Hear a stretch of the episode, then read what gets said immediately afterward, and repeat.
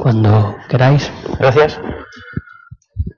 Bueno, eh, como ha comentado el compañero, eh, la charla de hoy la vamos a impartir entre nosotros dos.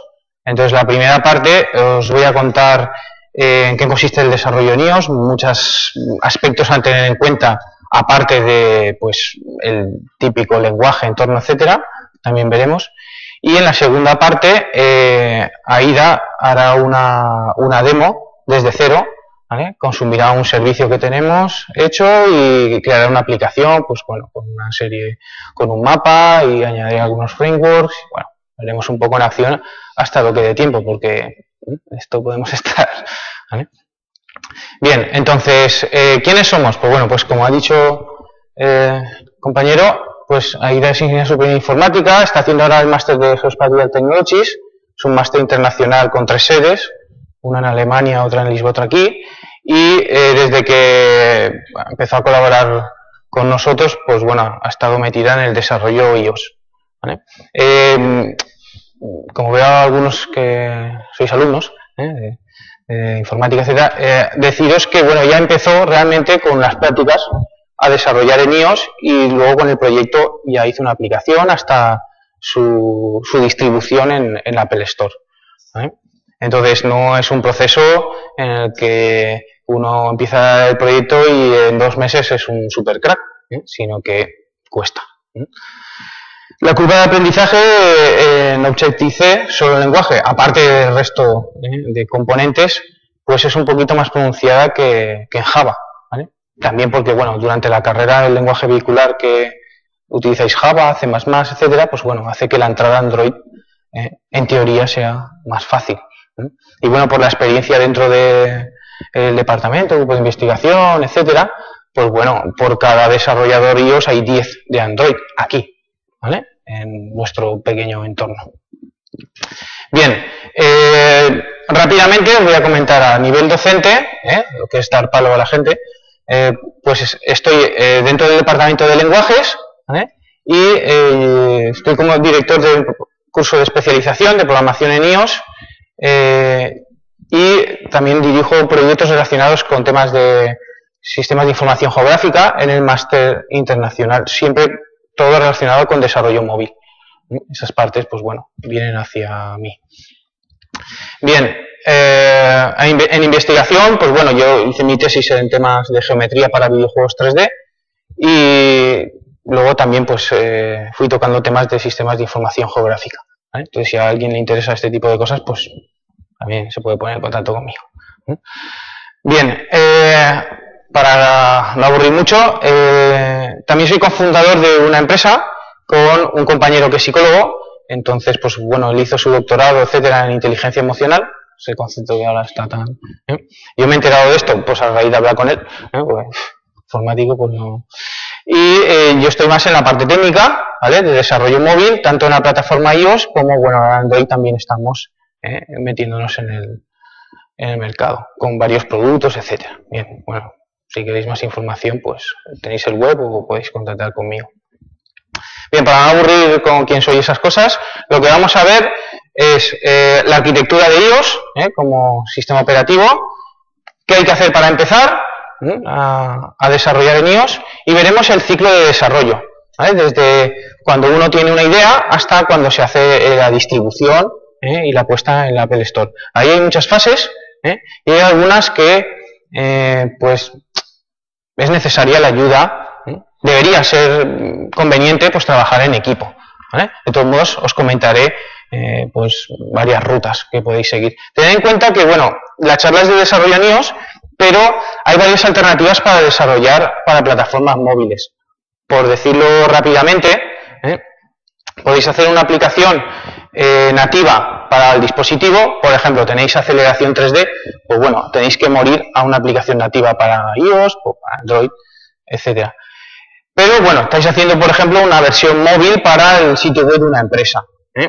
Pues bueno, a lo mejor hacer la aplicación nativa en iOS, pues igual es matar mojas a cañonazos. Si solo queréis que aparezca quiénes somos, cuatro, un mapita y cuatro cosas, pues quizá podéis hacerlo con un framework con tecnología web, HTML5, CSS, JavaScript, y luego utilizar pues PhoneGap o Sencha, etcétera, para que os genere eh, pues soluciones multiplataforma.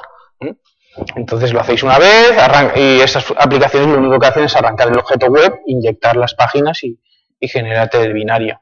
Entonces, eh, depende de qué hagáis, eh, pues tenéis que, podéis elegir. Podéis hacer la aplicación web directamente, pues eh, con un framework, ponéis, lo ponéis el sitio en un, espacio web y accedéis desde el navegador del dispositivo, o podéis utilizar el framework como Fonda para encapsular, o podéis ir a nativa, como son más o menos tres, tres líneas. Eh, PhoneGap o eh, algunas aplicaciones que están surgiendo últimamente de pues, generación automática, etcétera, etcétera. Bien, la arquitectura del operativo es como la de muchos otros, ¿eh? pues tenemos una capa de aplicaciones, la capa del operativo que nos da acceso a tecnología y servicios y el hardware. tenemos cuatro capas muy diferenciadas. lo que es la arquitectura es bastante similar a la que tenemos en, OS X, la única diferencia es la capa superior eh, Cocoa Touch. Cada una de ellas ofrece una serie de servicios eh, a los que podemos ir accediendo. Normalmente accedes a los frameworks, conjuntos de librerías de una capa superior. Si no están, pues vas bajando, eh, etc. Entonces, según qué capa estéis, eh, qué servicio o framework vayáis a utilizar, deberíais eh, utilizar una capa u otra. Pero bueno, esto es bastante transparente. ¿eh? Al final vais al framework, ¿eh? luego cuando ahí te añada el framework de MapKit, ¿vale? Veréis que simplemente pues, aparece en el framework si lo añadís y no os preocupáis mucho de esto. ¿vale? Entonces, bueno, si trabajáis a nivel de aplicación, quizá nos, nos preocupe mucho el estar pensando, no, estoy utilizando unos servicios de esta capa, de la otra, etcétera. Pero bueno, os lo he puesto ¿eh? para que veáis cada uno de ellos, pues bueno, qué servicios ofrece y los frameworks. Todo esto, pues evidentemente está documentado, etcétera. Bien, eh, para empezar, bien, mucha gente del curso de ellos, de algunos cursos pequeños que hacemos, o gente de proyecto, me pregunta siempre, oye, ¿yo con Windows puedo trabajar? A ver, sí, es decir, eh, recuerdo el año pasado un proyecto fin de carrera pues hizo la aplicación hasta final y él tenía pues un Acer mega quemado, ¿eh? pero bueno, tenía bastante RAM, ¿eh? que es lo que eh, le pedía pues la máquina virtual. Entonces con un VMware podéis trabajar. De hecho, la verdad es que me sorprendió porque estaba ahí con el ordenador este, es que estaba muy quemado ese ordenador, y, y podía ejecutar directamente con el dispositivo, o sea, con el certificado, todo, que requiere, la verdad es que un acceso a bajo nivel, y sí que puede estar funcionando. Eso sí, o tenéis la, como todas las máquinas virtuales, o tenéis bastante RAM, o yo he visto funcionar con VMware con 4 GB y aquello era pues, como el caballo el malo. Entonces, eh, la forma más sencilla es tener pues un Mac, ¿vale?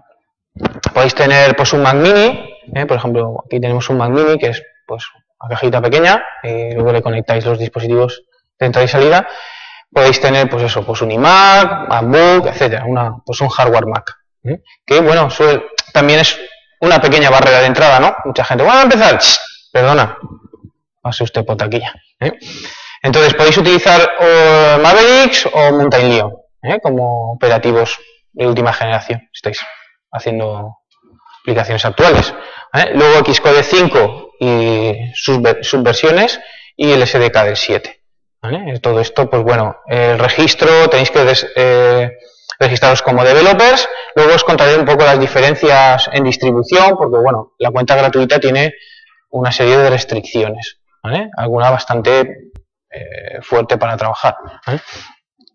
Bien, entonces el ciclo de desarrollo que vamos a ir eh, viendo, pues consiste en, desde que yo tengo una idea, cómo mm, qué cosas debería tener mi aplicación, eh, qué, cuál es mi producto objetivo, etcétera, etcétera, unas cosas que hay que considerar.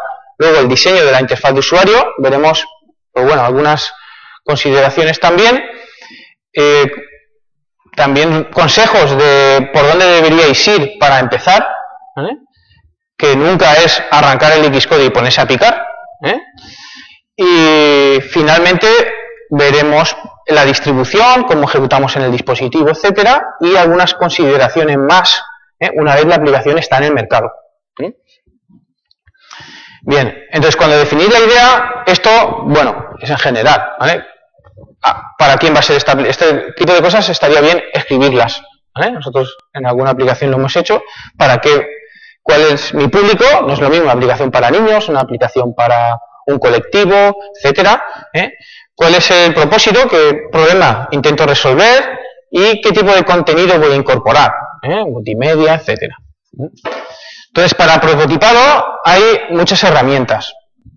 Bien, nosotros eh, actualmente hemos utilizado mucho MyBalsamic ¿eh? y actualmente estamos probando Marvel App, que es una, menos Pop, que es una herramienta para iOS, el resto son aplicaciones web, ¿vale? Eh, casi todas son eh, aplicaciones Flash. Eh, Pop es una aplicación que podéis descargar, que está muy bien para intercambiar ideas, que consiste en hacer fotos, es decir, escribo con papel y boli una serie de pantallas a mano y luego hago fotos. Le hago fotos a esas pantallas y las cargo en el dispositivo. Una vez las tengo en el dispositivo, me permite por cada pantalla definir una serie de polígonos ¿eh? y decir que ese polígono, cuando alguien lo toque, va a lanzar una pantalla en concreto. Por lo tanto, tenéis ahí enseguida unas fotos con unas, una navegación, etcétera, ¿eh? para diseño. Entonces, eh, MyBalsamic, eh, si alguien necesita, MyBalsamic es de pago, si alguien quiere acceso, que me escriba, yo tengo licencia educativa, de muchos de estos programas, por tema UGI, tengo licencias educativas. Entonces, si alguien necesita algo, me escribe, oye, me gustaría utilizar esto o tal, le doy de alta y ya está. ¿Vale? Al cabo de cierto tiempo, si no lo utiliza, pues se da de baja, igual que con el programa de desarrollo, luego lo comentaré. Y eh, Marvel App es tipo pop, pero para web, hacéis fotos y bueno, ahora estamos desarrollando eh, un videojuego para niños entonces, la diseñadora eh, está haciendo, pues, em, una serie de pantallas o niveles, por decirlo de alguna manera, y los está metiendo en la herramienta y nos lo envía. Oye, mirad, aquí tengo un prototipo hecho. ¿eh? Simplemente envía imágenes con navegación, ¿eh? no hay nada más. Pero ya es bastante útil para nosotros, al equipo de desarrollo, oye, pues esto aquí no debería ir, esto, porque esto no, esto no se puede hacer, esto nos costaría hacer X tiempos. Es un poco la estimación. Bien, y ProtoIO, que es bueno, otra también que se utiliza bastante, simplemente las podéis probar. Luego, eh, cuando acaba el prototipado, ¿vale? tenemos una disyuntiva, y es lo que es un diseñador y lo que es un desarrollador.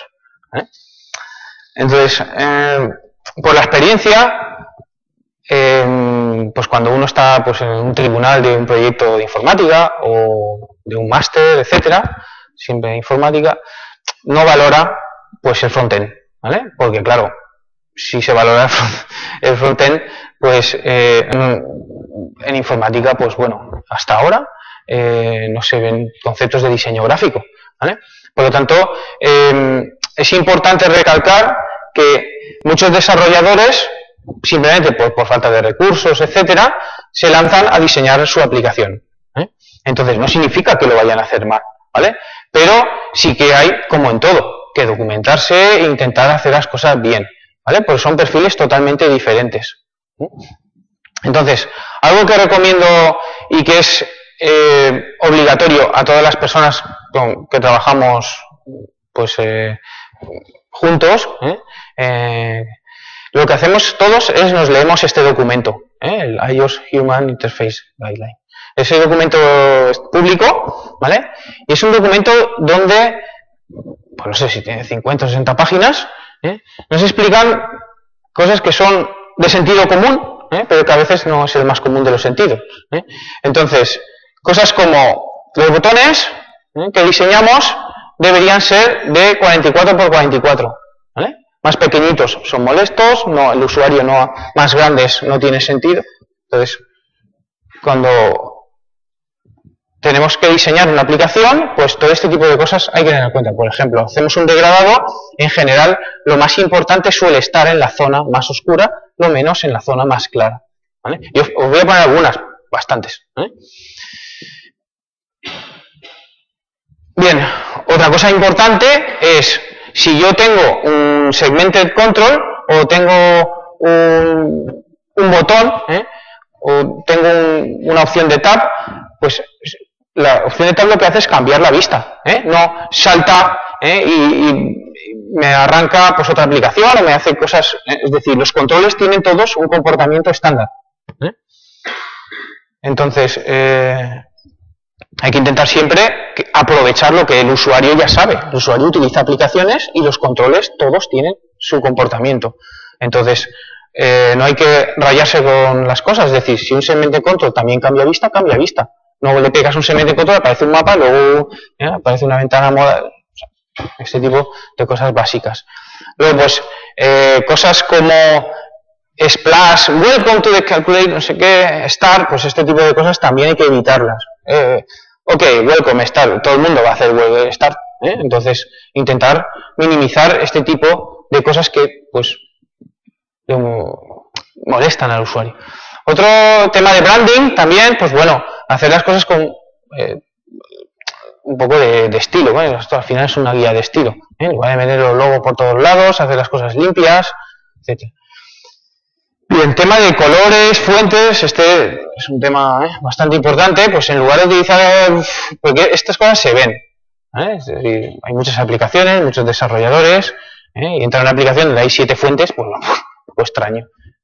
O hay un menú con tres colores de estos, pues, verde pistachos y fucsias, así, pues ese tipo de cosas, pues no.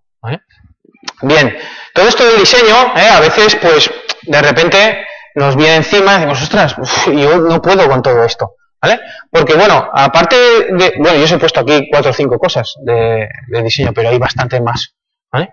Entonces, eh, uno se lee esa guía, tal, y dice, bueno, vale, voy a empezar.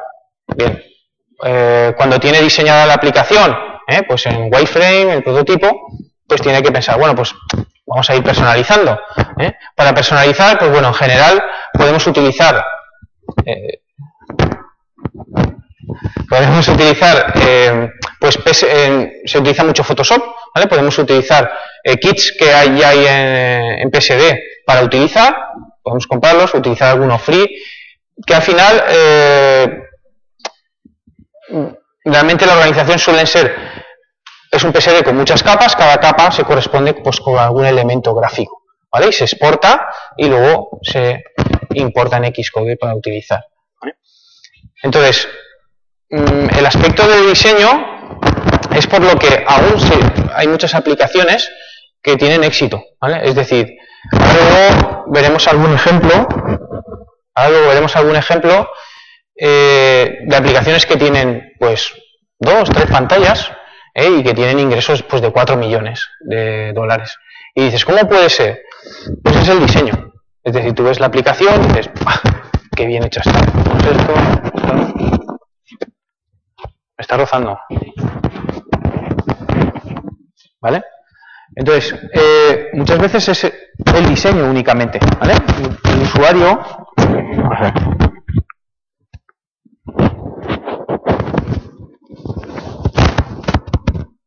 Tenía que haberme traído mi camiseta de Iron Maiden.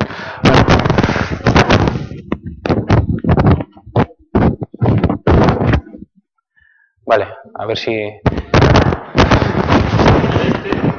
Dámelo, dámelo si quieres. Sí, no. Es que...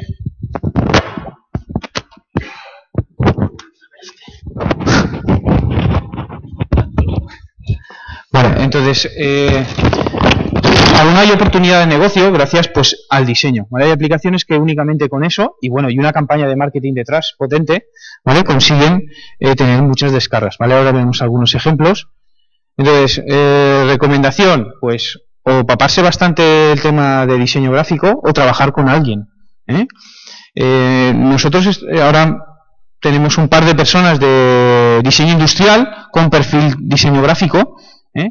que la verdad es que, pues bueno, eh, tienen bastante idea tal y, bueno, os recomiendo eh, ese tipo de trabajo en equipo. Es un perfil diseñador, desarrollador que yo creo que es bastante potente, aparte de otros. Bien, entonces tenemos dos opciones. Una, abrazar a un diseñador y otra es comérmelo yo todo. Entonces esto ya vosotros mismos. Bien, eh, una vez tenemos más o menos definido que vamos a pues, nuestra idea, eh, más o menos un prototipo en papel, etcétera, sería importante definir pues cómo va a interactuar, qué interacciones vamos a tener en nuestra aplicación. ¿vale? Entonces, eh, luego volveré también a esto, pero es importante tener claro lo que es el patrón de diseño modelo vista controlador. ¿vale? Es el patrón de diseño típico de las aplicaciones móviles, ¿vale? entre otras, donde tenemos pues una serie de vistas, pantallas, bueno, en ellos tenemos ventanas que contienen vistas, subvistas, y tenemos el controlador, ¿eh? que es el que eh, rellena, populating, ¿eh? las vistas, rellena la información del interfaz de usuario y también conecta con el modelo de datos. El modelo de datos puede existir, pues una serie de clases, etcétera, o puede eh, ser muy básico, ¿eh? porque simplemente pues tenemos una lista de usuarios conectados, a lo mejor utilizamos un array y ya está. ¿vale? Pero en general sí que es importante que penséis en un modelo de datos, ¿vale? un diagrama de clases, lo penséis, etcétera, porque las aplicaciones, esto por experiencia, las aplicaciones van creciendo, parece que no, vas haciendo esto, lo otro, tal, y al final eh, tener los controladores la información de acceso a los datos de un usuario, etcétera, es una chapuza. ¿vale? Entonces hay que intentar siempre, bueno, este tipo de cosas eh, se enseña en la carrera, ¿no? Eh, hay que tener que, pues, un modelo de datos, un de clases, etcétera, como queréis llamar, lo más independiente posible de que mm, de lo que yo luego vaya a hacer con esos datos ¿eh? en el interfaz. Bien, luego os quedará mucho más claro esto cuando a la demo y veáis el control, dónde está el controlador, las listas y el modelo, ¿vale? las tres cosas que la aplicación, bueno, las tres cosas. Bien, eh, lo que es el controlador de la vista, lo que hace es gestionar todo el contenido, por eso se llama controlador de la vista. Entonces, en iOS tenemos una ventana que es algo invisible, es un contenedor de vistas, donde podemos tener otras vistas o ya controles dentro de las vistas. Ahí tenemos un controlador, eh, bueno, tenemos el controlador, tenemos una vista que contiene pues una serie de subvistas y controles. Bien, eh, bueno, voy a contar algunas cositas de interacción básica, ¿eh? que para, no sé, podáis empezar a hacer algo si os apetece. Tenemos otro concepto que se utiliza mucho en la programación iOS, que son los outlets. ¿eh? Los outlets son unos tipos de objetos que nosotros utilizamos para objetos que nosotros podemos referenciar desde el texto, desde el controlador. Por ejemplo, dentro del código nosotros queremos que em, recibimos una notificación y queremos cambiar pues una etiqueta de la aplicación. O eh, el usuario ha hecho una acción y queremos que en el interfaz ah, también se refresque o cambie algo. Pues ese objeto del interfaz tiene que ser referenciado como un outlet para que yo lo pueda utilizar desde el código. Eso es algo que se utiliza muchísimo en todas las aplicaciones. Luego tenemos las acciones. ¿vale? Mm, se llaman acciones también un poco por el, patrón de diseño ¿eh? de Action Target, que les diré por encima, que consiste pues un poco en la parte contraria, es decir, asociar un código a algo que ha sucedido. Es decir, cuando un usuario ¿eh? hace un, tap sobre un botón, ¿eh? pues podemos asociarle un código para responder a esa acción. ¿Vale? Para eso hay que eh, definir que ese, ese método es un outlet, perdón, un action, para que luego en Xcode ¿eh? Automáticamente podamos ir eh, enganchando el interfaz de usuario con el código de manera sencilla. Bien, con las versiones de iOS ha ido evolucionando bastante el tema de storyboard. es decir, definir distintas vistas, navegación entre las vistas, ¿eh? etcétera. Eh, Aida luego en la demo también va a hacer un storyboard con un par de eh, tabs ¿eh? para que veáis lo sencillo que es definir este tipo de navegación. En cuanto a implementación, pues bueno, importante lo que os comentaba antes, tener un modelo de datos, entonces pensar primero dentro de la aplicación que voy a realizar, pues bueno, qué estructuras de datos necesito, no es lo mismo eh, tener una aplicación donde centrada en el usuario, donde tenemos un login, el usuario realiza distintas acciones, hay que registrarlas, etcétera, ¿eh? a tener simplemente una aplicación que te saca pues eh, una lista con el tipo de Castellón y ya está. Entonces, a lo mejor meterse en un modelo de datos para hacer una lista en concreto, pues es también matar moja cañonazos. Pero bueno, y también prefiero hacer eso, ¿eh? que si luego la aplicación va creciendo, habrá un momento en el que tendremos que decir, bueno, yo aquí necesito un modelo de datos, o cada vez que cargo esta información la tengo en siete controladores, ¿eh? y las cosas, eh, el mantenimiento, pues se resiente. ¿Qué tipo de datos voy a almacenar? No es lo mismo almacenar imágenes, almacenar vídeo, almacenar solo texto, etcétera. ¿Qué estructura de datos voy a utilizar? Y cómo me voy a comunicar con el interfaz, ¿vale? ¿Qué tipo de información, ¿eh? qué lógica ¿eh? voy a utilizar para informar al controlador, que será a su vez el que pues eh, rellene listas o marque zonas en un mapa, etcétera. Bien, para programar todo, todos es conocido, supongo, que hay que programar con Objective-C. Entonces, hay algunos recursos, por, pues los recursos, el recurso inicial que hay en la librería, en la ayuda de Apple, Programming with Objective-C, entráis ¿eh? y bueno, hay una serie de pequeños tutoriales para que toquéis un poco el lenguaje ¿eh? y bueno, algunos enlaces que me parecen interesantes. ¿eh? En ese Code Center que es algo como Stack Overflow pero solo de, de. Y bueno, algunas pequeñas diferencias. Como veis, pues bueno, esto es una construcción de C++ y esta es una construcción de Objective-C. Donde, bueno, se nombran los parámetros ¿eh? y eh, pues se reserva espacio y se llama constructor, ¿eh? de esta manera. Bien, pero antes de ponerse con Objective-C es importante que le echéis una mirada a un framework para que es el Foundation, donde hay estructuras de datos que podéis utilizar para vuestra ayuda. Arrays, diccionarios, etcétera. ¿Vale? Eh, diccionarios estáticos, diccionarios mutable arrays que pueden cambiar, etcétera, Este tipo de eh, información es bastante importante que la tengáis en cuenta ¿eh? para no reinventar la rueda. Bien. otro tema importante cuando desarrolléis son los patrones de diseño. Bien, os voy a contar tres que son los más utilizados, de los más utilizados dentro del desarrollo.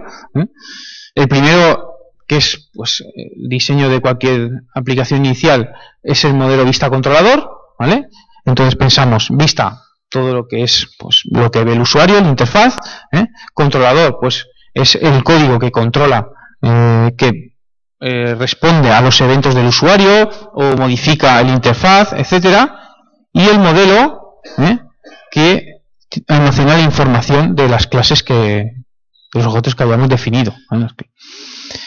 Entonces, un objeto típico, un modelo típico, pues eh, podía contener pues la clase usuario con sus atributos, etcétera, y pues una serie de métodos para recuperar pues eh, los lugares visitados de un usuario, eh, donde se accedería al servicio correspondiente. Podemos tener, bueno, aparte de servicios, es otro tema. podemos tener información guardada en el mismo dispositivo, en nuestro sandbox, en nuestra zona de trabajo, ¿eh? de usuario o podemos tener pues consumir servicios como hoy en día ¿eh? es poco ahora cuando haga la demo ahí veis que eh, consumiremos un servicio que devuelve una información en formato JSON un formato muy utilizado en el desarrollo de aplicaciones móviles y pues una típica construcción sería por nuestra clase usuario con los métodos de acceso a servicios y donde cargaríamos la información de muchos usuarios en el modelo y el controlador ya pues actualizaría la interfaz como correspondiera. Bien, eh, más patrones de diseño que se utilizan, ¿eh? muchas veces, pues, bueno, nosotros lo utilizamos porque no podríamos trabajar sin utilizar el Target Action, ¿vale? que es eh, el paso de mensajes entre objetos cuando sucede algo. Entonces, este es el típico mm, patrón que se utiliza cuando definimos eh, IB Actions, eh, lo que he comentado antes, Actions, ¿eh? donde tenemos en la interfaz de usuario, definimos que hay un método que es de tipo Action que va a responder a, esa, ese evento producido por el usuario. Entonces, tenemos el evento que ocurre y tenemos la acción y el target, ¿eh? que en este caso el target es, el controlador, donde estará el código que servirá esa acción. Bueno, y otro muy utilizado en el mundo iOS, que también veréis ahora en la demo, es la delegación.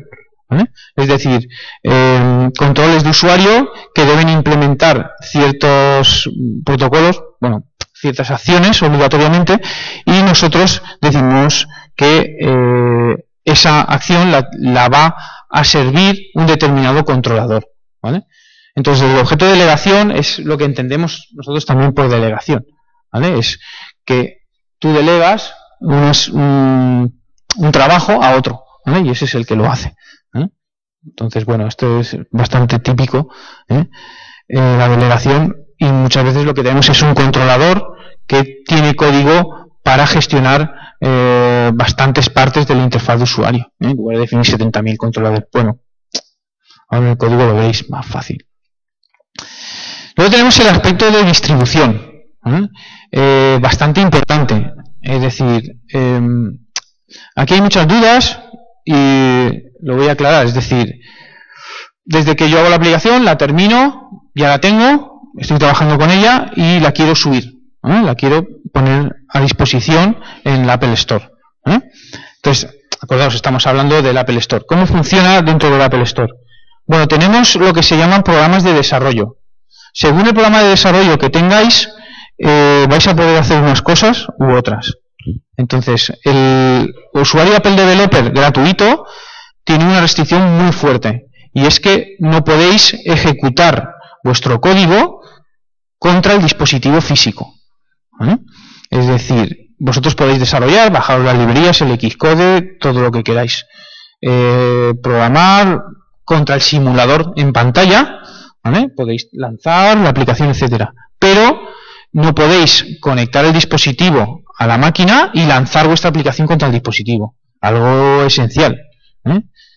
Trabajáis con un sensor, ¿eh? accedéis a la biblioteca de fotos, cualquier eh, cosa de este tipo necesitáis ejecutar contra el dispositivo. Aparte de que en general en el simulador las cosas siempre van bastante bien ¿eh? y en el dispositivo pues empiezan a dan problemas. ¿eh? Pero bueno, esto es normal.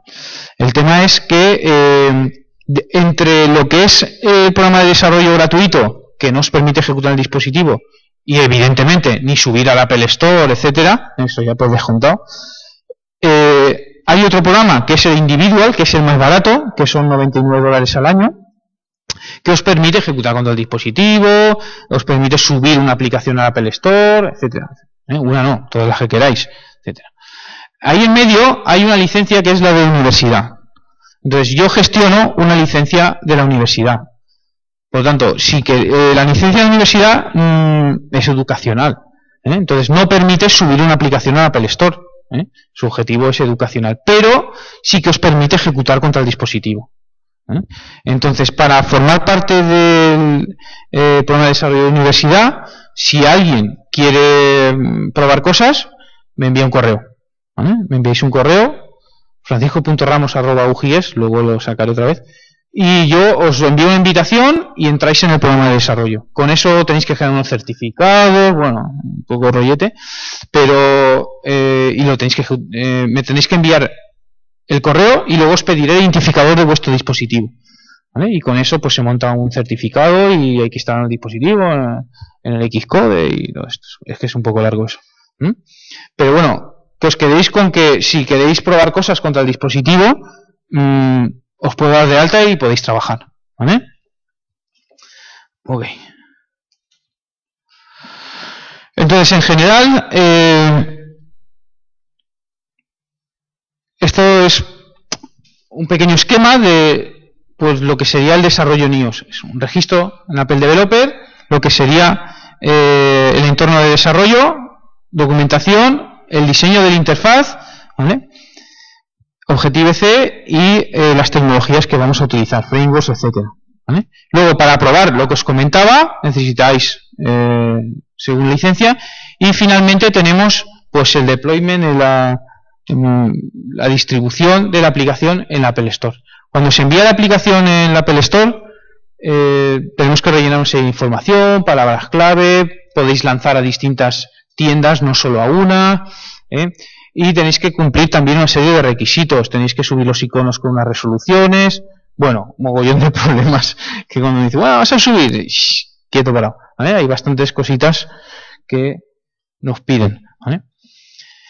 Bien, ¿qué más? Pues bueno, cuando uno tiene la aplicación en Apple Store, necesita hacer un seguimiento. Entonces ya hemos, tenemos la aplicación, la hemos subido y bueno, ahora deberíamos ver cómo está funcionando. Está, cómo está funcionando no es solo ver el número de descargas, ¿vale? Que bueno, no está mal. Voy a cambiar. ¿Sí? Vale. Entonces, nosotros, por ejemplo, estamos utilizando Flurry, ¿vale?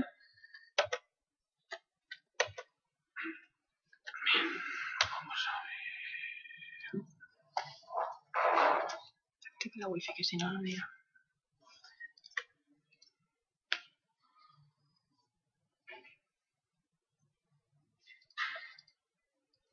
Hostia, no ni hay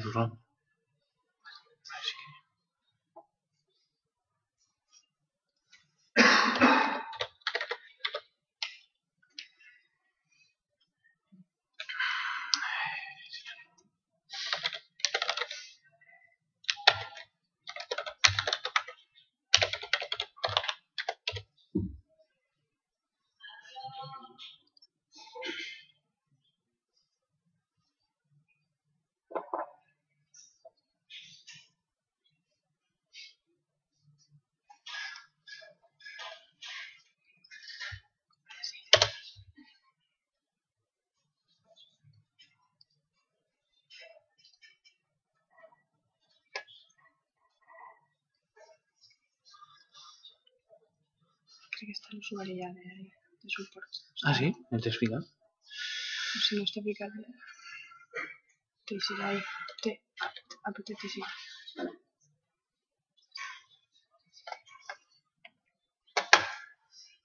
Bien, entonces, eh, una vez subimos la aplicación a App Store, bueno, cosas eh, cosas importantes es que si subís una aplicación bueno, luego hablaremos un poco de planes de negocio, pero si, si vosotros lo que queréis es subir una aplicación, pues eh, intentar maximizar vuestro impacto, este tipo de cosas, es importante que tengáis detrás algún tipo de campaña, aunque sean cuatro chavos en Google Ads, ¿eh? pero tener un poquito de detrás un poco de marketing, etcétera, ¿vale? Porque su muchísima porcentaje, no recuerdo lo último que leí, pero pues igual un 60, un 70 de aplicaciones que se suben, detrás no llevan ningún tipo de, no sé, campaña ni nada. Entonces, claro, el impacto es, es menor que si vas con algo. Bueno, eh, aquí tenemos un ejemplo de una aplicación y de hecho yo estoy seguro que hay muchas aplicaciones que, manejan unos números que detrás han tenido una campaña de marketing. Bien, eh, pues bueno, un framework de este tipo, ¿eh? donde podéis ver pues eh, número de sesiones que tenéis por en, un determinado periodo, ¿eh? usuarios activos, este tipo de cosas os pueden ayudar y este tipo de información realmente lo que tienen son SDKs para iOS, para Android, etcétera, que pues tienen un pequeño framework, lo añadís al, al proyecto y una única línea o bueno, a veces podéis registrar acciones del usuario. ¿Cuántas veces hace touch en un sitio? Ese tipo de cosas se pueden registrar automáticamente. Entonces, Ten en cuenta que, bueno, hay muchísimo. Leí hace poco un artículo que hablaba de cuánt- la información que se envía a los servidores eh, y que el usuario no sabe. Eh, es decir, por ejemplo, esto. Y vosotros bajáis una aplicación, bajáis esta aplicación y se está enviando cuántas sesiones abrís, etcétera. eh, pues aquí está en global, pero se puede saber individualmente, pues eh, cuánto tiempo has estado, etcétera. Mucha in- información que vosotros no solicitáis. Por ejemplo, nosotros en una aplicación registramos automáticamente el IP, que esto, eh, en principio, si no pasáis por algún servidor un poco más extraño, eh, pues el IP desde el que accedéis, con eso tenemos, por lo menos la ciudad la tenemos de donde- desde donde accedéis.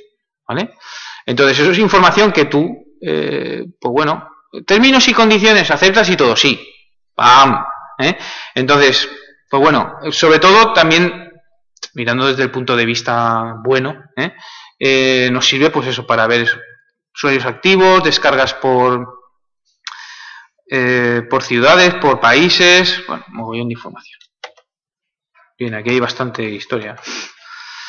¿Vale? Entonces, algo a tener en cuenta. Y lo que os digo, simplemente es añadir el framework y una línea y luego si queréis registrar más cosas, podéis añadir, pero bastante sencillo y la información que tenéis es muy interesante. Os puede servir para ver también los usuarios donde más entran, donde menos, errores, automáticamente os reporta los errores, los crash que ha tenido la aplicación, en, en qué operativo y con qué versión de dispositivo ha dado el crash, eso es ¿eh? bastante importante para hacer mantenimiento. ¿eh? Ese es un problema que también tiene el mercado. No sé si me escucháis. Este es un problema que también tiene bastante el mercado iOS y es el, el problema de yo subo la aplicación, me espero un proceso de revisión. Ese proceso, bueno, estamos ahora con 5 o 6 días, 7. Eh, si no pasa nada, ok, aceptan la aplicación, pero ahora nos damos cuenta de que mm, nos pega un petardo en un sitio. ¡Ostras! Cuando el usuario hace esto, ¡pla! Crash. Eh, ahora coges el código, lo arreglas, muy bien. Otros siete días esperando a que revisen la aplicación. Durante ese tiempo, la gente te ha puesto a caldo los reviews. "Ah, que la aplicación no fu-". es que nos ha pasado una vez. Y, joder, macho, es que eh, falla alguna pequeña tontería y es que esta aplicación falla, es que no sé qué. Y claro, tú estás ahí que dices, sí, sí, pero si lo hemos arreglado, pero no, hasta que no está publicada y se actualiza el usuario, ¿eh? te estás ahí tragando todas estas cosas. ¿eh? Pero bueno, es la vida. Más cosas. Bien, es importante también cuando vayáis a hacer algo. ¿eh? Leí también hace poco mm, alguien que decía, molaría mogollón que pudieras, mm, esto es un poco difícil, pero que pudieras saber si tu aplicación va a tener éxito antes de hacerla. ¿eh? El gran pensador. ¿eh? Pero bueno, sí que podemos pues intentar ver cómo está la cosa, ¿no? Entonces, ¿cuán- ¿a cuánto de nosotros nos ha pasado un día? ¡Guau! Tengo una idea genial, tal. Cuando ha ido a Google ha dicho, vale, le han hecho siete ya. ¿eh?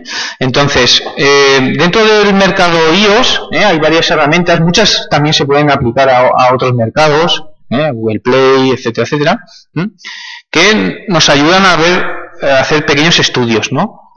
En Google Play vosotros tenéis más o menos un lugar donde dice aproximadamente el número de descargas, eh, en un intervalo que tiene una aplicación.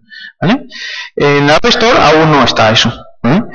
Pero sí que hay algunas herramientas eh, que mm, hacen unas estimaciones mm, casi siempre un poco a la baja, pero que se aproximan. Con las que hemos comprobado nosotros que tenemos datos reales, hemos visto que funcionan bastante, son bastante reales. Entonces vamos a hacer un- una cosa muy sencilla que nosotros hemos hecho en algunos sectores y que ayuda a tomar decisiones. Y es eh, estudiar alguna categoría. Yo tengo una idea para una categoría, es importante ver pues si tiene qué, aplicaciones están teniendo éxito. Entonces, la primera, el primer web que me parece interesante que conozcáis se llama appani.com.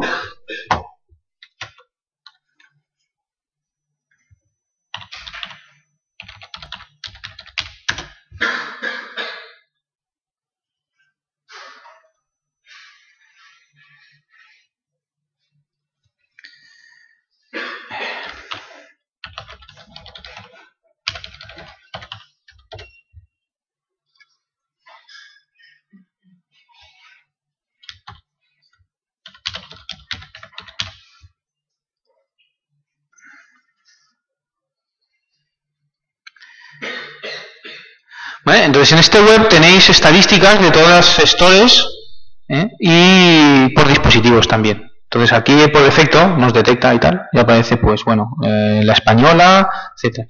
Entonces, eh, veis las tres categorías, la de la categoría free, aplicaciones más descargadas, aplicación paid, las aplicaciones que cuestan son de pago y han sido más descargadas, y las aplicaciones que tienen más ingresos, que pueden ser de pago no, pero bueno, normalmente las que son gratuitas dentro tienen in-app purchases, o sea, pagos dentro de la microtransacciones, pagos in-app, no sé, ¿eh? como lo queréis llamar.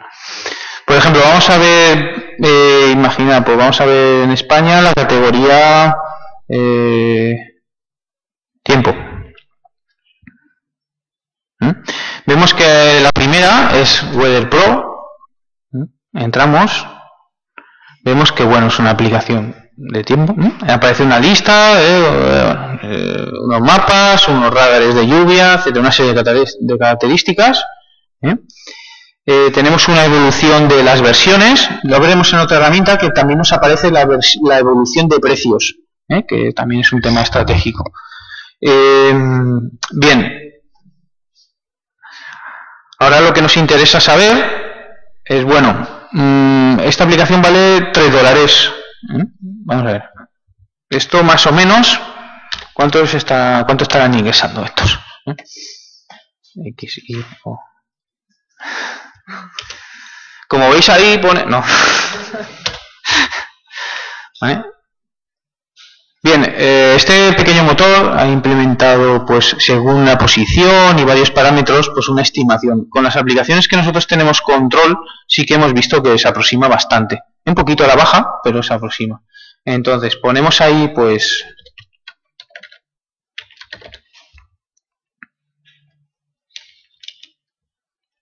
Weather Pro y multiplicamos 2,3 por Casi que no se ve. 3 euros. ¿Vale? Bien, de, de estos ingresos que solo eh, reflejan, eh, claro, aquí no tenemos control sobre las- los pagos dentro de la aplicación. ¿Vale? Claro, si tenemos una aplicación gratuita que tiene in-app purchases, aquí no vamos a tener un reflejo. Pero de las aplicaciones que son eh, inicialmente de pago, sí que tenemos una estimación. Os digo que lo hemos comprobado con bastantes y se aproxima, incluso a la baja.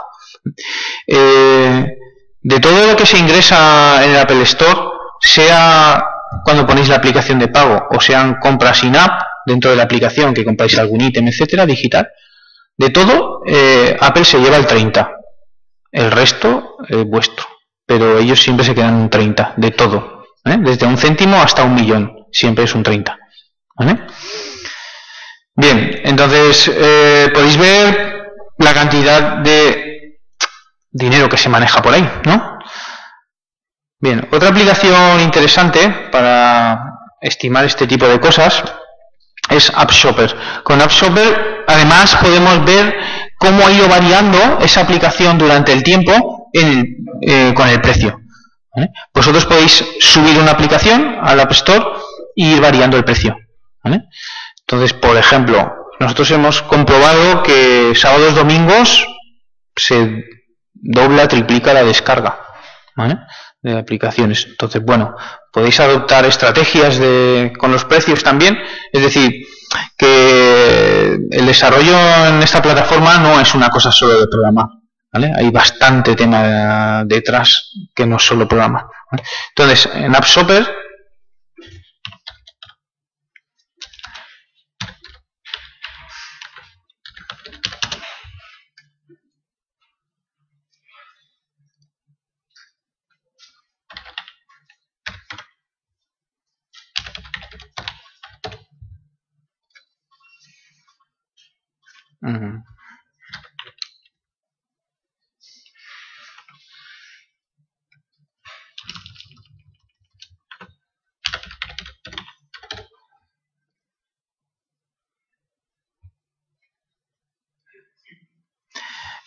Eh, podemos buscar una aplicación.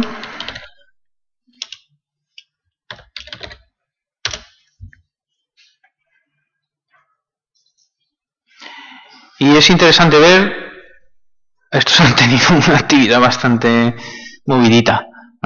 Y veis cómo la aplicación ha llegado a tener precios de casi 4 euros, ¿eh? ha llegado a estar... Ah, ¿no, ¿no lo veis? Sí que lo veis, ¿no? Sí que se ve más o menos. Bueno, todo esto son variaciones de precio hacia arriba y hacia abajo. ¿Vale? Podéis definiros alertas cuando baja el precio de una aplicación, cuando sube. Pero bueno, son cosas más, eh, eh, más que nada para nosotros, ¿eh? hacer una estimación de. O sea, hacer una estrategia también de, precios. Bien, otro aspecto esencial es que tenéis que pensar antes de ponerse uno ahí al tajo, es el tema del modelo de negocio. Es decir, bien, pero yo de esto qué voy a sacar, ¿Vale? Fuera de la satisfacción personal. ¿eh? Está el tema de, pues hacer, eh, mantener tu empresa, etcétera, etcétera, eh, montarla, que salga a flote es bastante difícil, ¿vale? Sobre todo uno cuando bueno, yo he, pe- he pegado un par de saltos en mi vida. Uno fue, acabé aquí, me fui a una empresa privada y luego volví aquí. Bueno, nunca había salido porque estaba haciendo doctorado eso, pero lo que es, cuando pasas un tiempo aquí y sales otra vez fuera, cuando mm, se montó el tema de Emotional Labs, etcétera, pues Emotional Labs es una spin-off, la universidad también es socia de la empresa. ¿vale? No es nada extraño. ¿eh? Cuando salimos al mercado, uno se da cuenta que ganar un euro cuesta. ¿eh? Entonces, eh, cuando empiezas y, bueno, pues uno tiene su trabajo, tal, bueno, pero cuando quieres reflotar algo, o bueno, reflotar o, o que salga, pues bueno, tienes que pensar muy bien tus movimientos y es bastante, pues es difícil, la verdad. Tampoco esto de, he hecho una aplicación para eructar y me he forrado, bueno, pff, mm, no sé. Entonces, eh, modelos de negocio, la verdad es que no hay una norma fija. Mm, Cada tipo de aplicación le puede ir bien un tipo de modelo, pues la aplicación directamente de pago, aplicación gratis con pagos dentro de la aplicación, donaciones, aplicaciones con publicidad, pf, hay mogollón de modelos. ¿vale? Entonces, eh, bueno, hace un año así vino un exalumno mío a hablar conmigo, ¿no? no está aquí. Eh, montó una, así para jugar, dijo, bueno, pues como me gustan los videojuegos, pues he montado una serie de minijuegos en Google Play, y entonces montó como 11, 12 minijuegos, eh, y dijo, voy a poner publicidad, y lo voy a meter en la categoría niños. Entonces, claro, el tema es eh, una aplicación gratuita, con muchos juegos pequeñitos, eh, pues lo típico de las caras, los animales, estas cosas, pero de una pantalla, sencillo. ¿eh? Pero claro, el niño pa, pa, y claro, o sea, tiene un éxito con la publicidad que, bueno, con 100.000 descargas, pues claro, estaba ingresando 2.500, 3.000 al mes. Bueno, o sea, algo que, por ejemplo, en Apple Store no se puede hacer, está prohibido meter publicidad en los juegos para niños. ¿vale? Pero que hay modelos que uno de repente, pues se ha encontrado, pues mira, lo ha pensado, ya". pero bueno, lo, lo que nosotros estamos, vamos a hacer ahora con un juego que estamos haciendo es una estrategia como realmente hay tantos modelos y pues mm, no hay una estrategia muy clara que vaya a funcionar, lo que vamos a hacer es cuando vosotros subís una aplicación a App Store, podéis elegir en qué tiendas va a estar disponible. Podéis elegir que esté solo para España. A todos nos habrá pasado bajar algo y decir, eh, en su Apple Store esta aplicación no está. ¿Eh? Pues, pues el propietario, la empresa o el developer individual ha dicho, esto solo va a estar para esta store. Mucha gente eh, lo que hace es, bueno, pues yo lo para todas, traca, traca. ¿eh? Nosotros hemos subido alguna para todas las app y la, hemos, pues la tenemos en castellano, en inglés, ¿vale? y según el país sí que puedes seleccionar, bueno, el idioma del dispositivo puedes seleccionar cuál cargas o cuál no, ¿eh? cuál, qué idiomas cargas. Entonces lo que vamos a hacer es, de todos los modelos de negocio que estamos pensando, lo vamos a lanzar, vamos a lanzar distintos modelos en distintas tiendas. Haremos un seguimiento, dos, tres meses, y cuando veamos que se mueve más, cambiaremos todas a ese modelo. Entonces es una estrategia. Tenéis que adoptar una estrategia. En otras aplicaciones pues no hemos hecho esa estrategia, pero bueno, vamos a ir probando. Y importante tener detrás eh, pues una imagen, ¿no? Tenéis que hacer obligatoriamente cuando subáis la aplicación una página de la aplicación, que simplemente te piden que sea una página. Es una aplicación, dos capturas, pero tiene que estar la página, hay que subir la URL. ¿eh? Si no está, no os la van a aceptar. Y promoción hasta donde uno pueda llegar. ¿vale? Es decir, blogs especializados. Hace poco coincidí con una chica de, de una empresa de publicidad de Marbella, eh, una empresa mediana, y, me comentaba que, que muchos medios están esperando desarrolladores españoles que hagan cosas. ¿eh? O sea, eh, incluso me comentaba que allí en Marbella hay una empresa de desarrollo, que eran tres o cuatro personas, eran todos, pues un alemán, uno no sé qué, y fueron a hablar con ellos porque querían promocionarse, sacar, salir en medios, y los medios decían, bueno, pues vosotros que, ¿a qué? ¿Un español? No, pues a pasar por taquilla. Entonces, siendo españoles, eh, o sea, los medios están un poco más, pues oye, ¿eh? hay que reflotar esto y apoyar a la gente de aquí, ese tipo de cosas, parece que hay un poquito de tendencia, ¿no? Y, bueno, que tengáis en cuenta todos estos aspectos a la hora de realizar una, aplicación móvil.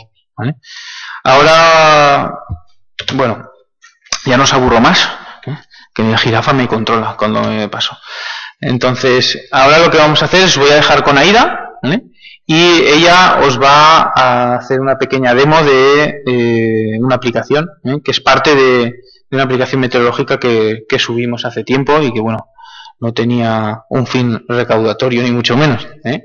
Pero bueno, os dejo con ella. Si necesitáis, ya os comentaba, acceso a algún software de mockups, de prototipado, etcétera, eh, acceso a, developer para poner el dispositivo, o alguien va a hacer su proyecto fin de carrera o de máster, tal, y le interesa algo de dispositivos móviles, pues podéis contactar conmigo sin ningún compromiso. ¿eh?